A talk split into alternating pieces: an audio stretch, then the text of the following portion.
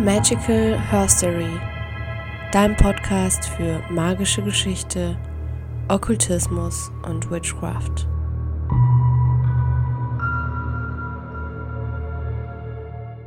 Hallo, ihr Lieben. Ja, es ist soweit. Ähm, ich nehme zum allerersten Mal einen Podcast auf und ich freue mich riesig. Ähm, das ist ein Projekt, was ich mir schon sehr lange gewünscht habe. Und ich möchte dich in, die, in dieser allerersten Folge ähm, ein bisschen mitnehmen in meine eigene Geschichte. Ähm, es wird auch ein bisschen privat und persönlich ähm, und ich stelle mich einfach so ein bisschen vor, damit du auch eine Idee hast, ähm, ja, wer, wer diese Hostin ist von der Show. Und ähm, dann werde ich euch auch ähm, ein bisschen einen Einblick geben, was euch so erwartet in den kommenden Folgen. Also, ich freue mich, dass du dabei bist und ganz viel Spaß bei der Folge.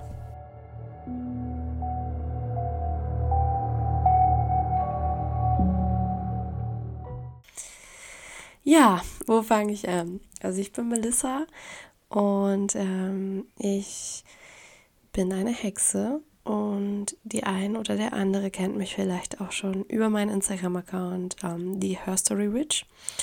Und genau, ich gebe ganz viel Content zum Thema magische Geschichte. Mm, und das hat so ein bisschen auch den Hintergrund, dass ich Historikerin bin. Also ähm, ich studiere gerade derzeit noch im Master. Ich bin jetzt gerade an meiner Masterarbeit und ähm, habe mich hier auf lateinamerikanische Geschichte ähm, spezialisiert. Das ähm, hat auch den Hintergrund, weil ich Regionalstudien Lateinamerika studiere. Und ähm, genau, ich, meine Masterarbeit, die geht ähm, über das Thema Hexerei und Zauberei im 17. Jahrhundert in Yucatan. Das ist eine, in, ähm, eine Region von Mexiko. Und da arbeite ich eben ganz viel mit den Inquisitionsakten und schaue, ähm, was es da für Arten und Formen der Magie gab. Dazu werde ich auf jeden Fall auch noch mal eine Folge machen, ähm, weil das auch ein sehr, sehr spannendes Thema ist, äh, wie ich finde. Und ja, aber ähm, hier in der allerersten Folge soll es erstmal darum gehen, ähm, ja, wer ich bin und wie so generell mein Weg war. Und ähm, ja, ich hatte schon als Kind Verbindung zur Magie. Ähm, ich habe sehr, sehr gerne Simsalabim Sabrina geschaut. Ähm, ich habe viele Hexenbücher gelesen. Ich hatte Hexengeburtstage. Also es war generell ähm, so, dass mich die Magie, die Hexerei ähm, und das Piratentum sehr, sehr interessiert haben als Kind. Und das hat sich dann aber irgendwann so ein bisschen verloren. Ähm, ich war immer schon, würde ich sagen, spirituell. Also früher war das dann eher so der, ähm, ja, der katholische Glaube. Also ich bin damals auch viel in die Kirche gegangen. Ich war bei Bibelkreisen dabei, etc. Und ich hatte schon immer so eine mh, mm, sehr, sehr enge Verbindung zu Gott. Und das war für mich eigentlich immer so, so was Freies. Also ich hatte nie diese, diese Beschränkung, die es ja auch oft von der Kirche gibt, so du darfst das nicht und du sollst das nicht machen. Ähm, ich habe da irgendwie immer so meinen eigenen Weg gefunden und habe intuitiv auch gespürt, was, ähm, ja, was einfach gerade dran ist. Und ich bin in einem Dorf aufgewachsen und es war aber immer mein Traum, dann raus in die große Stadt zu gehen. Und ähm, ich wollte immer ähm, ins Radio tatsächlich. Äh, ich hatte mal in der 10. Klasse ein, ein Praktikum gemacht bei so einem ganz kleinen Internetradiosender, wo ich dann auch meine eigene Show äh, tatsächlich auch produzieren durfte. Und das war ein richtiges Highlight für mich. Und von da an war klar, ich will ins Radio. Äh, ich habe dann auch verschiedene Praktika gemacht. Ähm, ähm, ja, ich war beispielsweise beim ZDF, ähm, ich war bei Radio Regenbogen Und ähm, ich war auch kurz bei das Ding. Ich habe da über mal so ein bisschen reingeschnuppert, habe auch für eine Zeitung nebenher gearbeitet und für einen freien Radiosender ähm, eine, eine kleine Show gehabt mit einem Freund zusammen, immer einmal im Monat sonntags, ähm, wo ich mich damals auch schon äh, auf Lateinamerika spezialisiert hatte. Und genau, dann war eben für mich klar, ich, ich will nach Köln, ähm, die Medienhauptstadt.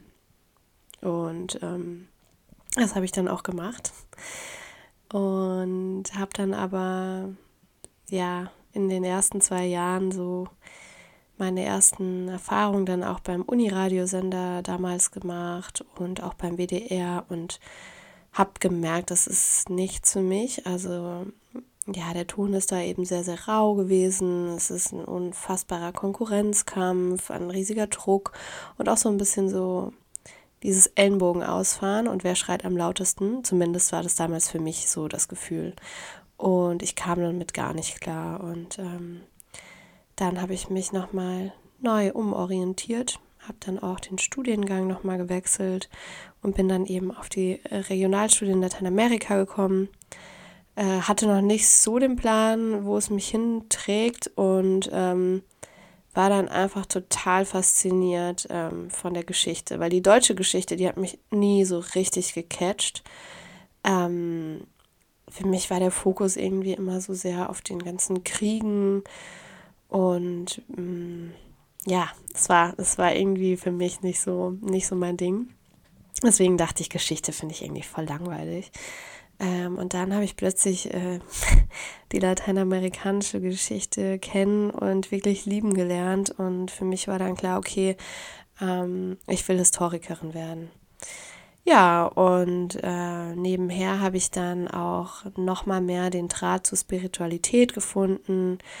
Ähm, ich habe dann erstmal ähm, ja so angefangen mit so Meditationen, die in so einem buddhistischen Raum waren in Köln, wo man dann wirklich auch so äh, 30, 45 Minuten einfach still da saß und meditiert hat.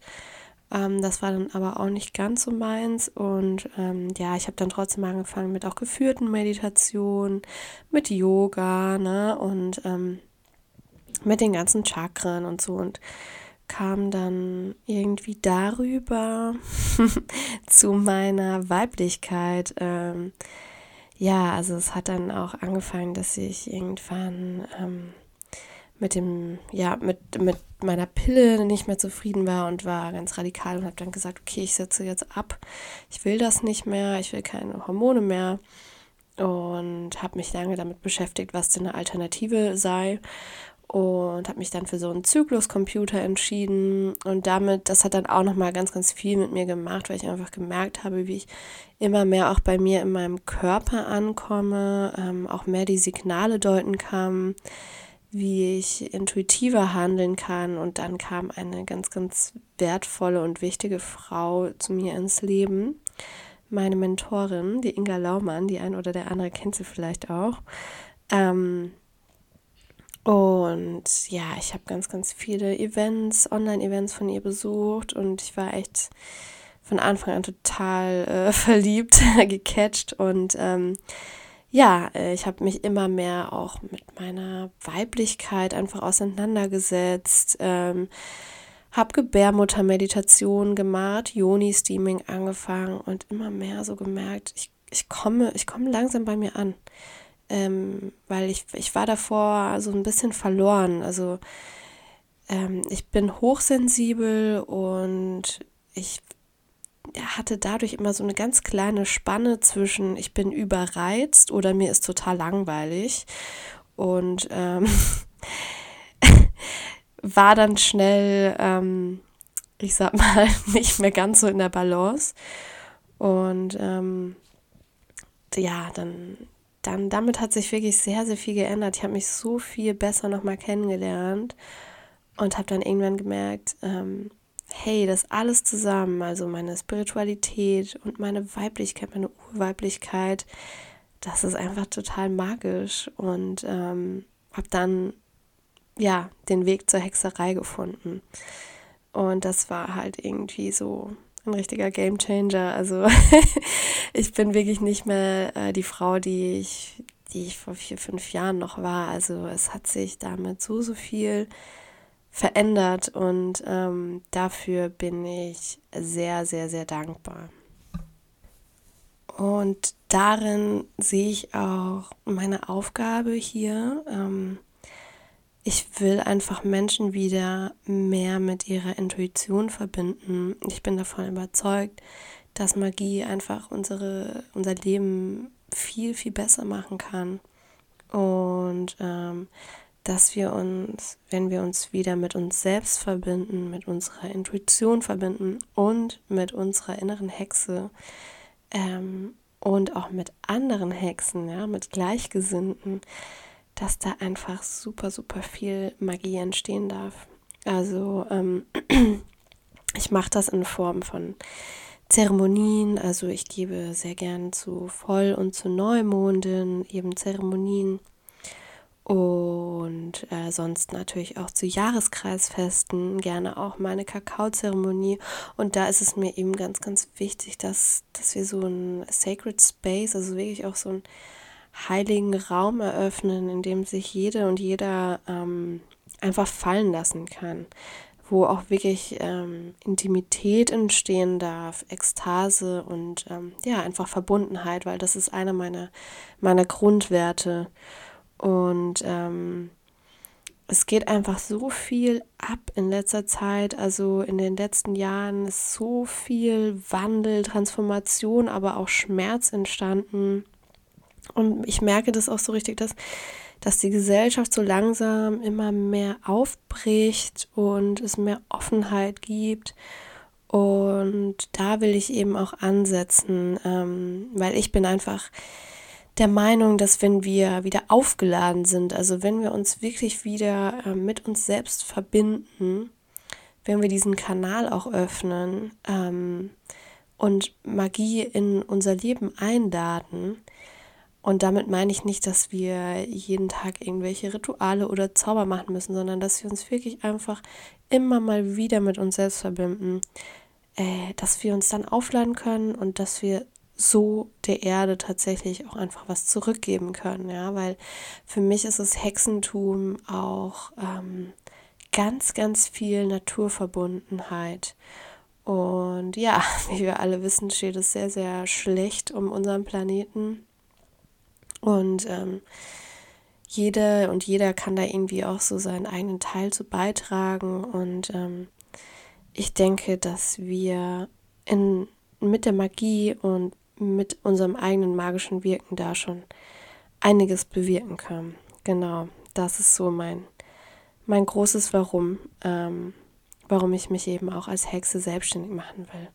Weil ich habe dir vorhin erzählt, dass ich ähm, dass ich ganz, ganz lange auch Historikerin werden wollte. Und das ähm, habe ich jetzt aber auch tatsächlich wieder verworfen. Ich war letzten November, war ich mit einem Stipendium, das ich mir auch manifestiert habe, war ich in Mexiko zum Forschen. Ähm, ich habe im Archiv geforscht dort ähm, mit den Akten der Inquisition. Und dadurch, dass ich zum 17, äh, im 17. Jahrhundert quasi forsche, ähm, sind die Quellen halt super alt natürlich und die Schrift ist auch noch eine ganz andere. Das heißt, man muss da erstmal so einen Kurs machen, das heißt Paläographie, um das überhaupt entziffern zu können. Und dann ist es natürlich auch noch in Altspanisch geschrieben. Das darf man dann erstmal noch ins Spanische und dann ins Deutsche übersetzen. Also es ist, ähm, es ist schon ja, einfach ein größeres Prozedere. Und es ist sehr, sehr viel auch ähm, so alleine im stillen Kämmerlein, ja. Und da habe ich einfach nochmal für mich gemerkt, dass das nicht mein Weg ist. Also ähm, ich finde den wissenschaftlichen Ansatz cool und ich will das auch mit in mein, in mein Wirken mit einbringen. Ähm, aber das ist für mich halt einfach nicht alles. Also es gibt da einfach für mich noch mehr und ich sehe, dass es auch ein ja, dass es auch einen richtig, richtig tollen Vorteil hat, wenn man halt irgendwie die Spiritualität mit der Wissenschaft verbinden kann, ja. Ähm, und das will ich eben auch in diesem Podcast erreichen.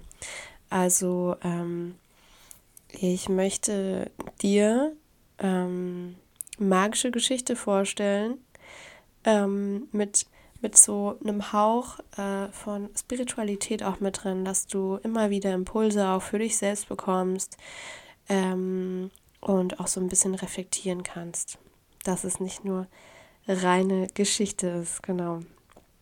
Und ja, ansonsten wird es auch natürlich Interviews geben mit anderen interessanten Hexen. Ähm, es wird sehr, sehr viel, also es wird so ein bisschen so ein Rundumschlag sein. Also es wird jetzt auch nicht chronologisch geordnet sein. Mm, also wir fangen jetzt nicht bei der Antike an und äh, hören jetzt beim Jetzt auf, sondern ähm, ich erlaube mir da auch die Freiheit, wirklich ähm, kreuz und quer rumzuspringen und zu schauen, was auch einfach gerade ansteht. Ähm, du kannst mir auch immer, immer sehr, sehr gerne über meinen Instagram-Account ähm, schreiben, wenn du einen Themenwunsch hast, einen Themenvorschlag ähm, oder auch sonstiges Feedback. Da freue ich mich natürlich riesig. Und ja, ansonsten lass dich gerne überraschen, was dann auch so ähm, ja, kommen darf und entstehen darf, weil das ist natürlich auch alles ein riesen, ja, so, ein, so eine lange Entwicklung und auch ein Prozess. Also die, diejenigen von euch, die, die mich vielleicht schon was länger verfolgen, die sehen ja auch, dass ich mir gerade ähm, wirklich so ein Business aufbaue. Aber ähm, ja, wie gesagt, ich bin noch am Schreiben meiner Masterarbeit und ich habe diverse Nebenjobs, um mich irgendwie über Wasser halten zu können gerade. Ähm, und genau deswegen kann ich mich derzeit noch nicht so 100% auf mein Business konzentrieren, leider. Ähm, das ist mein großes, großes Ziel für nächstes Jahr.